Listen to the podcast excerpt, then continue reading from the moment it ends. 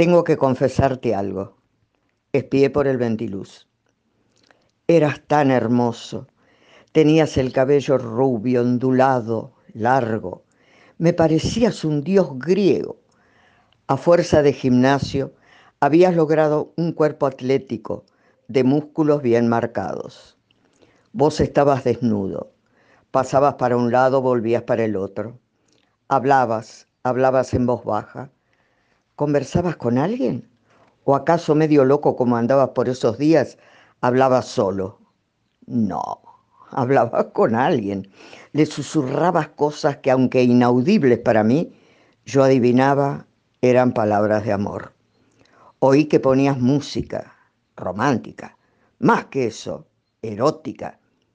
Desapareciste de mi punto de visión.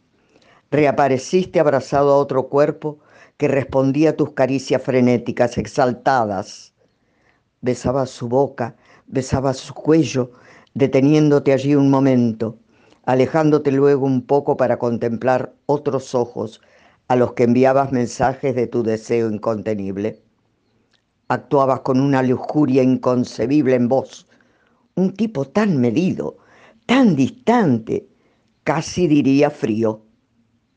Y sí, él también era hermoso, casi más hermoso que vos.